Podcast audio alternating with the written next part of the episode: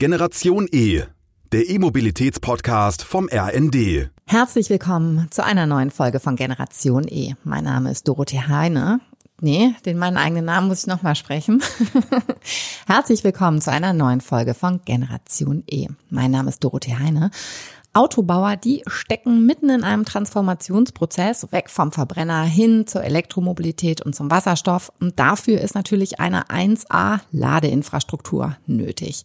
Das ist immer wieder Thema, auch hier bei Generation E. Und heute darf ich Linda Boll, die Deutschlandchefin von Fastnet, begrüßen. Denn heute geht es ganz, ganz doll um das Thema Schnellladen. Herzlich willkommen, Frau Boll. Ja, vielen Dank. Ich muss gestehen, bevor ich mich mit diesem Thema auseinandergesetzt habe, kannte ich jetzt Fastnet nicht. Das könnte mir auch vorstellen, dass es einigen so geht. Wer ist denn Fastnet und was bieten Sie an? Ja, vielen Dank für die Möglichkeit, äh, uns hier vorstellen zu dürfen. Fastnet ist ein unabhängiger Anbieter von Schnellladeinfrastruktur. Uns gibt es bereits seit zehn Jahren und äh, wir wurden 2012 in den Niederlanden gegründet, sind mittlerweile aber in sechs europäischen Ländern aktiv. Wir machen nur Schnellladen, wir machen nichts anderes und ähm, das mit sehr viel Energie und sehr viel äh, Spaß auch an der Arbeit und ähm, sind konstant dabei, unser Netzwerk weiter zu weiter auszubauen. Und unser Ziel ist es, in 2030 ein Netzwerk von 1000 Schnellladestationen in ganz Europa zu betreiben. Mhm. Ich habe auch ein bisschen gesehen, was die Historie angeht. Fastnet ist ja schon gefühlt sehr lange mit dabei. Wie kommt das denn? Ja, in der Tat. Also zehn Jahre ist in der Ladeinfrastrukturwelt wirklich eine sehr lange Zeit. Wir gehören da zu den Pionieren. Und das kam äh, so, dass äh, die Niederlande, unsere zwei Gründer kommen aus den Niederlanden ursprünglich, dass dort bereits 2012 gesagt wurde, wir setzen auf die E-Mobilität, auch politisch. Und ähm, wir wollen das Henne-Ei-Problem, Auto oder Ladeinfrastruktur, was kommt zuerst. Wir wollen das lösen, indem wir als Staat uns auch für die Ladeinfrastruktur einsetzen. Und äh, da wurde gesagt, schon 2012, wir wollen ein flächendeckendes Netzwerk an Schnellladeinfrastruktur an den holländischen Autobahnen haben. Wer möchte sich denn bewerben?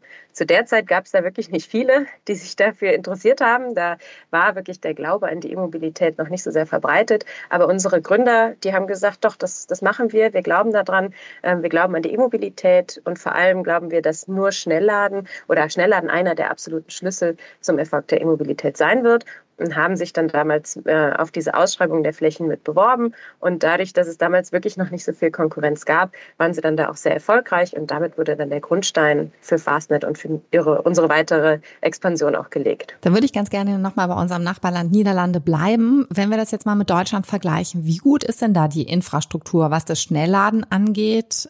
Äh, im Vergleich zu Deutschland? Also dadurch, dass wirklich so früh schon angefangen wurde und auch so früh da der politische Wille da war, auf Schnellladeinfrastruktur zu setzen, muss man sagen, sind die uns schon ein bisschen voraus. Ähm, was schon immer dort wichtig war, ähm, war, dass Wettbewerb herrscht und dass alle die gleichen Zugangsmöglichkeiten bekommen, dass jeder sich äh, für das, der sich fürs Schnellladen interessiert, auch aufbauen darf oder ähm, ja, sich, sich in den Wettbewerb zumindest begeben darf. Und ähm, der Fokus auf wirklich wirtschaftlichen Aufbau, der, äh, ja, da haben die Holländer uns einiges ein bisschen voraus, weil in Deutschland doch viele alte Strukturen noch vorherrschen, die es so einem neuen Anbieter wie uns dann teilweise schwer machte, ähm, auch hier in Deutschland Fuß zu fassen. Ähm, aber da gibt es noch viele andere Themen, äh, wo wir, naja, voneinander lernen können. Ne? Also ähm, in Holland zum Beispiel ist das Thema, wie komme ich an einen Netzanschluss, um einiges einfacher als, als in Deutschland. Also ähm, man merkt wirklich in Sachen Bürokratie und Bürokratieabbau und Digitalisierung sind die Niederländer uns um einiges voraus, aber das heißt ja nicht, dass wir da nicht auch noch hinkommen können.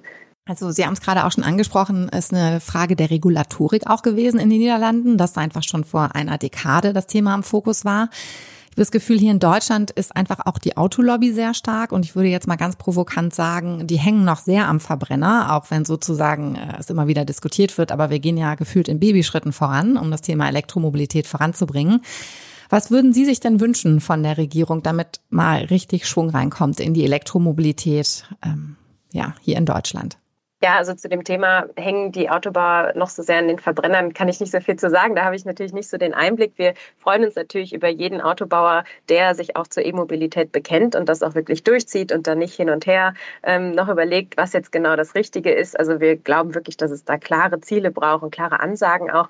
Man muss nur mal sagen, die Autolobby ist in Deutschland unglaublich wichtig. Sie steht für viele Arbeitsplätze auch und von daher ist das schon wichtig, dass da alle gemeinsam auch in dieser Transformation arbeiten. Ähm, was ist in Deutschland bräuchte, wäre wirklich, was ich gerade schon ansprach, der, der offene Wettbewerb. Also was wir ganz oft merken, ob es auf kommunaler Ebene ist oder an den Autobahnen, neuen Teilnehmern in diesem Markt wird es teilweise echt schwer gemacht, mitzuspielen. Und ähm, ganz banal, äh, und das ist auch was, was zum Beispiel das Bundeskartellamt schon angesprochen hat, geht es da um den Zugang zu Grundstücken und den Zugang zu Flächen. Weil ohne eine gute Fläche wird sich Ladeinfrastruktur nicht gewinnbringend auf lange Sicht ähm, betreiben lassen. Und wenn man da von vornherein nicht an die Flächen rankommt, weil der Lokalpatriot dann zum Beispiel, weil dem dann der Vorgang gegeben wird, dann ähm, wird es total schwer, den, für den Wettbewerb hier Fuß zu fassen. Und wir denken halt, Wettbewerb ist gut, weil nur dann hat man den Druck, innovativ zu denken, neu zu denken, äh, den Kunden glücklich zu machen. Ähm, und wenn es dann immer nur einen Anbieter vor Ort gibt, ähm, wird das eben schwierig und das wird auch im Endeffekt nicht gut für den Kunden sein. Mhm. Wenn ich jetzt an das Thema Schnellladen denke, da würde ich jetzt gerne mal inhaltlich einen Schlanker hinmachen, denke ich automatisch schon mal an Tesla und so ein bisschen dieses Destination Charging, also dass es auch an interessanten Plätzen stattfindet.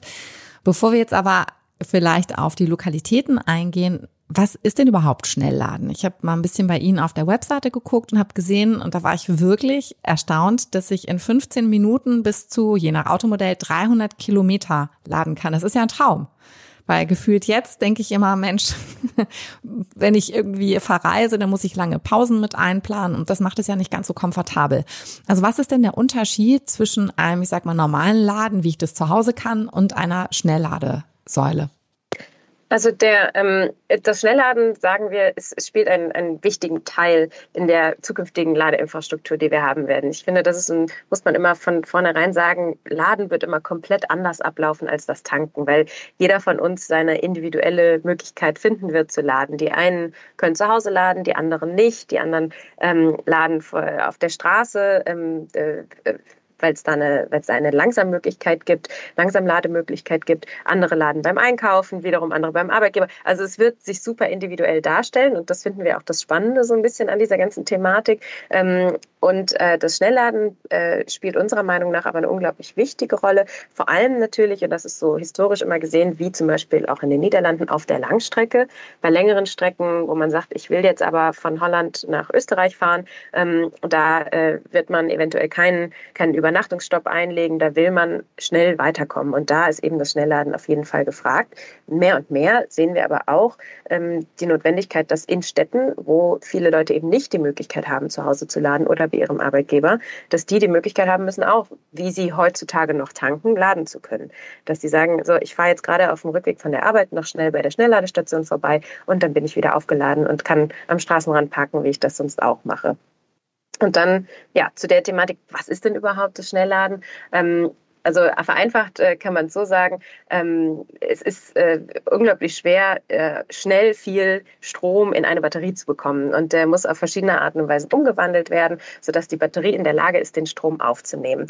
Beim langsamen Laden ähm, wird der Strom umgewandelt im Auto. Das heißt, im Auto befindet sich ein, ein Umwandler, wie man das vom Laptop-Kabel kennt, ähm, wo, ein, wo ein kleiner Transformator dran ist. Der äh, beim Langsamladen befindet er sich im Auto und äh, nimmt diesen ähm, nimmt diesen Umwandelvorgang vor, sodass die Batterie ähm, direkt geladen werden kann. Bei der beim Schnellladen funktioniert dieser Transformationsprozess in der Säule. Das heißt, darum sind die Säulen so groß, darum sind die so teuer. Da passiert ganz, ganz viel. Da wird der Strom so umgewandelt, dass er dann direkt von der Batterie aufgenommen werden kann. Und ähm, was wir sehen, ist, dass diese Transformatoren in den Autos natürlich für die Autobauer auch viel Platz wegnehmen. Die müssen gekühlt werden. Die sind relativ komplex und teuer und schwer und groß. Und je schneller man laden will, desto größer müssen die Transformatoren sein. Deswegen sagen auch viele Autobauer, puh, habe eigentlich gar nicht mehr so viel Lust drauf, die einzubauen. Wenn doch alle nur schnell laden könnten, dann hätten wir das Problem nicht mehr, dann müssten wir die gar nicht mehr mitliefern in den E-Autos. Also von daher sehen wir auch auf der Autobauerseite da schon den Trend auch zum Schnellladen hin. Ähm, Genau, also das ist jetzt so äh, für, für Dummies von, von einem, von einem äh, Dummy für Dummies erklärt, ähm, wie das Schnellladen im Endeffekt funktioniert. Ja, habe ich aber verstanden. Vielen Dank. Eine Frage, wie sieht momentan die deutsche Infrastruktur aus, wenn Sie mal drauf gucken? Wo sind wir denn da in Sachen Schnellladen? Weil wenn wir diese Verkehrswende beziehungsweise die Mobilitätswende ja richtig vorantreiben wollen, dann müssen ja genau das, was Sie gerade skizziert haben. Und da hat Deutschland ja noch extrem starke Defizite, was die Ladeinfrastruktur angeht.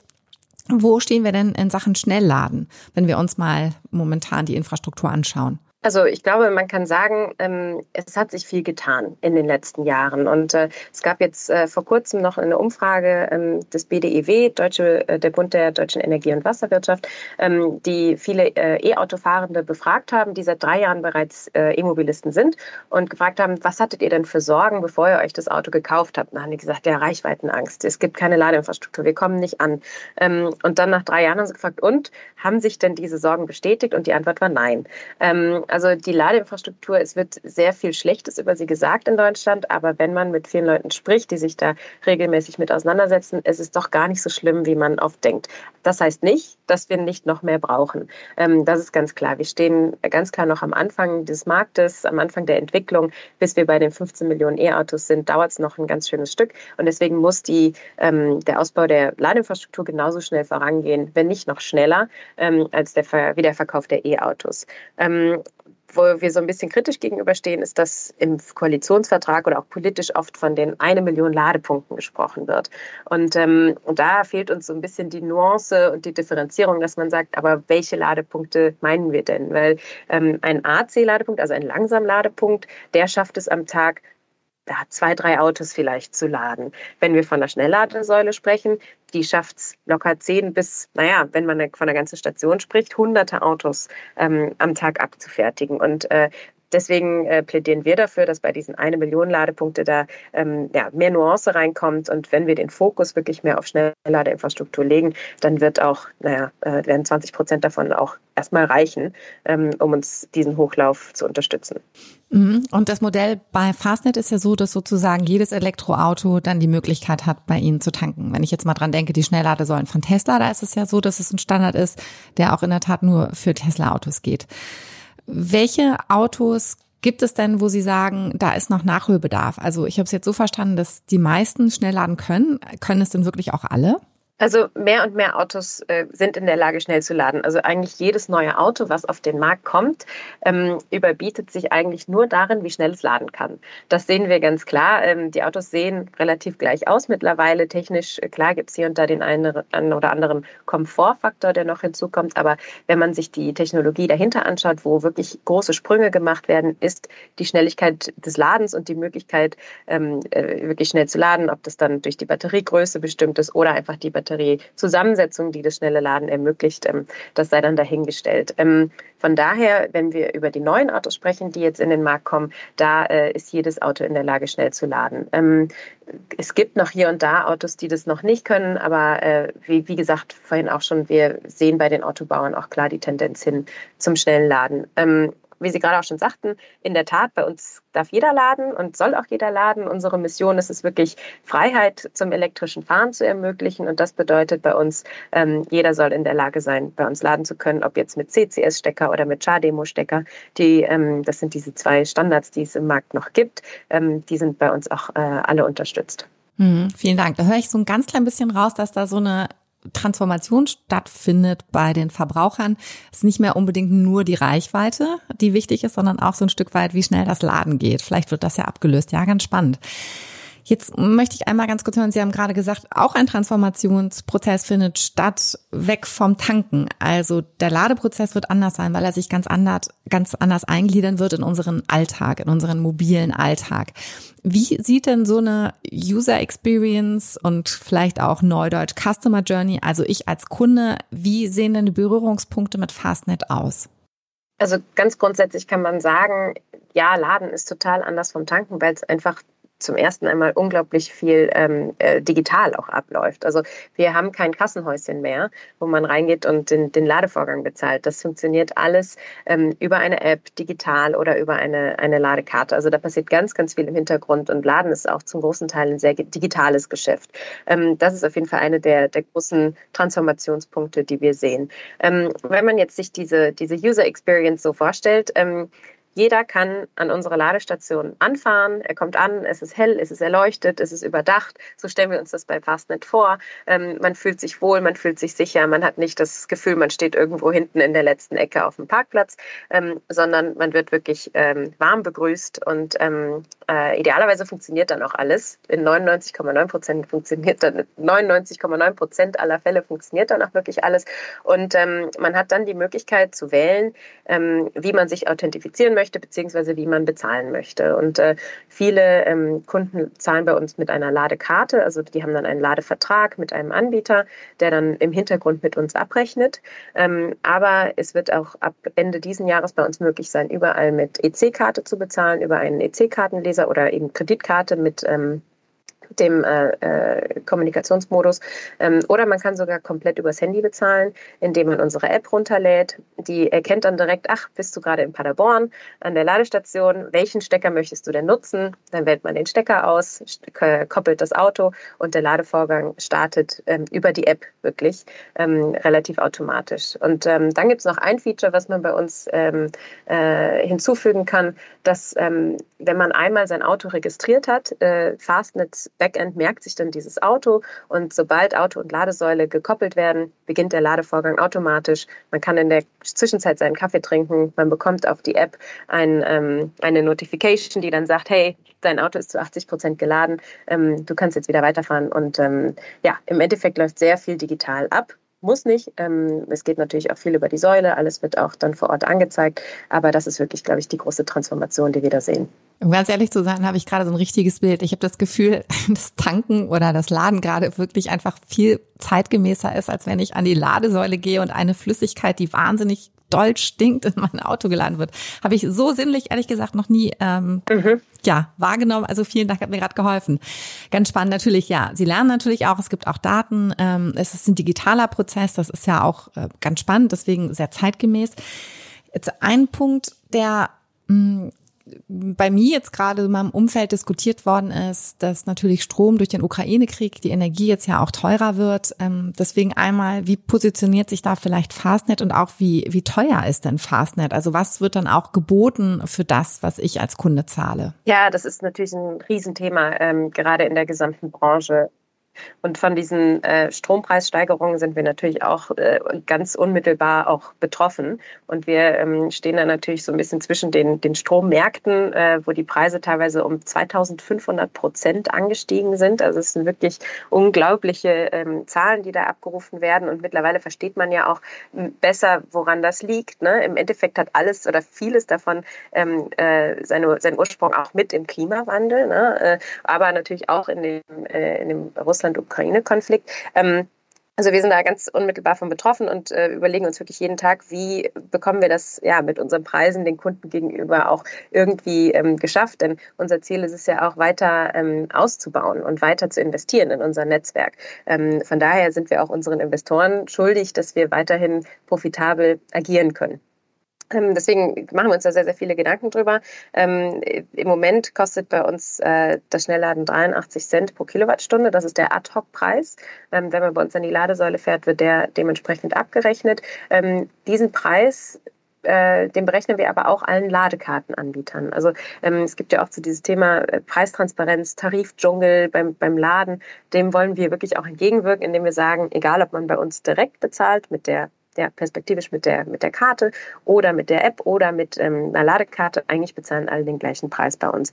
Ähm, wo wir ähm, natürlich so ein bisschen auch Sorge haben, ist, dass jetzt durch diese kurzfristigen, ja, kurzfristigen Entwicklungen, die jetzt vor uns liegen, wo natürlich auch erstmal der Fokus darauf liegt, dass die, ja, die, die Haushalte, die Betriebe vor diesen äh, vor diesen Strompreisen auch irgendwie geschützt werden und vor den, den Auswirkungen, die das haben kann, dass man dabei nicht das langfristige Ziel außer Augen verliert, dass wir ja wirklich gegen diese Klimakrise ähm, mit der Verkehrswende ja auch ankämpfen wollen und müssen. Ähm, das sind wirklich, das sind ja politische Fragen, dass man, da muss man wirklich schauen, dass sich die, diese beiden Themen nicht gegenseitig aushebeln. Also es ist ein schwieriges Thema, glaube ich, für, für alle, ähm, ja, alle, die sich mit dem Thema E-Mobilität gerade auseinandersetzen. Mm, ich hoffe, dass es zum Katalysator wird und nicht unbedingt zur Bremse. Mhm. Eine Frage, wie nachhaltig ist denn der Strom, der aus den Fastnet-Ladesäulen oder Steckern kommt? Also das man bei uns mit 100 Prozent erneuerbarer Energie lädt, das war für uns schon immer ziemlich selbstverständlich. Das gehört zu unserem äh, ja, Selbstverständnis als äh, ein Treiber der, ähm, des Kampfes gegen den Klimawandel und ein Treiber der, der Verkehrswende in ganz Europa. Ähm, und wir äh, arbeiten da mit ähm, mit Firmen zusammen, die uns garantieren können, dass der Strom, den wir verkaufen, auch wirklich nachhaltig ist und äh, eben aus diesen, ähm, aus diesen äh, Ressourcen dann, dann auch kommt. Ähm, aber durch die, äh, durch die, durch die den, dem Bau des Elektrizität, Elektrizitätsmarktes, wie er gerade aussieht, sind auch, obwohl natürlich Sonne und Wind relativ günstig sind in der Erstellung, ähm, von diesen Preissteigerungen auch betroffen. Deswegen ähm, ja, hängen wir da alle mit, mit im Boot. Ja, das wird auch, glaube ich, noch einen kleinen Moment dauern, bis sich dieser Knoten auflösen wird. Noch einmal einen Schlenker zurück machen. Und zwar, Sie haben es eben schon gesagt, dass sich das Tanken wollte ich jetzt schon gerade sagen, das Laden verändern wird. Das wird an anderen Plätzen auch stattfinden. Wo ist denn aktuell der Fokus von Fastnet? Also wo bieten Sie Schnellladestationen an und wo soll es perspektivisch hingehen? Ja, also auch da ähm, gibt es viele verschiedene Auffassungen und äh, man könnte irgendwie, manchmal ist man versucht, alles gleichzeitig zu machen, alles gleichzeitig auszuprobieren. Ähm, wir waren äh, zum Glück, also auch äh, seit, unserer, seit unserer Gründung, äh, sehr, sehr fokussiert, dass wir sagen, wir fokussieren uns erstmal wirklich auf die Langstrecke. Ähm, wir sind in, wie gesagt, den ganzen äh, europäischen Ländern, also ähm, Niederlande, Belgien, Frankreich, Schweiz, Deutschland und England ähm, an Autobahnen oder direkt in der Nähe von Autobahnen vertreten. Ähm, wir sehen mehr und mehr, dass jetzt äh, viele europäische Länder diesen holländischen Weg auch gehen und äh, Flächen an den Autobahnen ausschreiben und zur Verfügung stellen für den Wettbewerb, dass man da ähm, das Laden anbietet. Ähm, das ist auf jeden Fall weiterhin unser Fokus. Die Langstrecke ähm, mehr und mehr, aber wie ich es gerade auch schon sagte, sehen wir auch die ähm, ja, die, die Nachfrage auch nach Schnellladen in Städten. Und deswegen bemühen wir uns da auch auf jeden Fall drum, ähm, näher an die Städte ranzukommen. Zuletzt haben wir in Bochum eine Station eröffnet, die wirklich äh, beides verbindet. Die ist direkt an der Autobahnausfahrt, aber auch äh, ja, in der Nähe eines Wohngebietes und in der Nähe von der Bochumer City, äh, fünf Minuten. Von daher, da kann man dann auch beides ähm, verbinden. Und von solchen Projekten würden wir wirklich äh, gerne noch viel mehr umsetzen in Deutschland. Ist es dann nicht für Sie gegebenenfalls interessant, als Anbieter mit jemandem ne, das Thema Destination Charging, also etwas anzubieten, wo es auch interessant ist, hinzufahren und diese Zeit, selbst wenn es noch 15 Minuten sind, zu nutzen? Also wir hatten zum Beispiel Audi hier im Gespräch, die haben so Charging Hubs, das ist dann so eine Erlebniswelt. Ich weiß nicht, ob es mir dann vielleicht schon fast einen Schritt zu weit geht, aber ich bin vielleicht auch nicht das Zielpublikum. Aber ist es interessant, da vielleicht auch mal Kooperationen zu testen in Zukunft oder haben Sie das angedacht? Na klar, also wir kooperieren mit, ähm, mit vielen verschiedenen Anbietern äh, zusammen. Wir sind unter anderem auch äh, ähm, auf Rewe-Parkplätzen ähm, vertreten und das machen wir auch. Ähm, wie gesagt, manchmal überlegen wir uns halt, was wir könnten alles mal ausprobieren, ähm, aber wo, wo fokussieren wir uns drauf? Wir sind noch ein relativ kleines Team in Deutschland. Ähm, wir suchen auch immer noch Leute, die uns äh, unterstützen wollen. Äh, will ich hiermit auch noch mal kurz ähm, in die Runde geben. Aber deswegen müssen wir uns ein bisschen fokussieren. Und klar, wir sind total offen für verschiedenste Kooperationen und im Endeffekt ist jeder einzelne Standort, den wir bauen, ist eine Kooperation aus ganz vielen, ganz vielen Partnern. Ne? Ob man der Supermarkt ist oder ob es der private äh, Flächenbesitzer ist, der dann noch eine Idee hat. Vielleicht können wir noch ein Restaurant mit dazu bauen. Also da, ähm, also jeder einzelne Standort ist eine, ist eine riesen Kooperation. In Bochum haben wir zum Beispiel auch einen Spielplatz dazu gebaut. Da wird noch ein Restaurant hingebaut. Da kommt eine Lounge. Also ja, es entwickelt sich schon in diese, in diese, in dieses, in diese Hubs und ich glaube, dass wir uns auch dahin entwickeln, ja, man kann Destination Charging machen, man fährt dahin, wo man eh hinfahren würde, aber vielleicht schafft man es ja auch doch so ein bisschen die Leute dahin zu locken, wo sie laden wollen, weil sie im Endeffekt auch sehr gerne da laden und äh, da andere Möglichkeiten noch vorfinden. Also vielleicht wandelt sich das auch noch ein bisschen. Mhm. Ja, spannend. Eine letzte Frage zum Schluss und zwar Sie haben es eben schon gesagt, Sie haben auch Investoren mit drin. Das heißt, man muss ja auch immer gewisse Ziele haben und Visionen. Und da würde ich gerne noch mal hören, was sind so die nächsten großen Meilensteine und auch die Vision von Fastnet? Also unsere Vision, das habe ich vorhin schon mal kurz erwähnt, ist die Freiheit zum elektrischen Fahren zu ermöglichen. Und ähm, das schlägt sich auf äh, ganz unterschiedliche Art und Weise nieder. Das eine ist natürlich, wir wollen den Ladevorgang so einfach, so schnell, ähm, so reibungslos wie möglich gestalten und das nicht nur für die, die Tech-Nerds, Nerds, ähm, die sich vielleicht am Anfang der E-Mobilität auch gerne mal mit so ein paar Problemchen äh, rumgeschlagen haben, sondern für die ganzen, ja, die, die, die nächste Welle der E-Auto-Mobilistinnen und Mobilisten und denen das auch wirklich ähm, einfach machen, dass sie, dass sie umsteigen. Also das, deswegen dieses Thema Freiheit ähm, ist natürlich zum einen durch ein flächendeckendes Netzwerk zu erreichen, aber dann auch, dass der Ladevorgang funktioniert. Und das ist immer was, was wir nicht aus den Augen verlieren wollen. Ähm, ich habe gerade schon erwähnt, wir haben äh, den Plan, 1000 Schnellladestationen in ganz Europa aufzubauen. Das bedeutet natürlich auch, dass wir uns überlegen, okay, schaffen wir das denn in den sechs Ländern, in denen wir bereits aktiv sind oder sollten wir vielleicht auch ein bisschen über den Tellerrand und über die Grenzen hinausschauen? Das heißt, wir sind sehr aktiv, ähm, dass wir uns andere Länder anschauen und überlegen, wenn es da ähm, Ausschreibungen gibt, können wir uns daran beteiligen. Ähm, wie bauen wir dieses Netzwerk? Noch weiter aus. Und ähm, ganz konkret haben wir uns äh, vorgenommen, wir sind im Moment bei einer äh, Zahl von 210 Stationen, die aktiv sind. Davon stehen in Deutschland 37, dass wir bis Ende 2024 400 Stationen ähm, aktiv haben wollen. Also das ist jetzt der nächste Meilenstein auf dem Weg zu den 1000 ähm, bis 2030. Das klingt auf jeden Fall nach einem großen Vorhaben und ich werde mal die Augen aufhalten, wenn ich jetzt mal wieder mit dem Auto unterwegs sein sollte auf der Autobahn oder ich gucke mal gezielt, wo ich dann eine Schnellladestation finde. Ich drücke Ihnen die Daumen und ich hoffe sehr doll für uns alle, dass die Elektromobilität dann im Massenmarkt auch bald ankommt.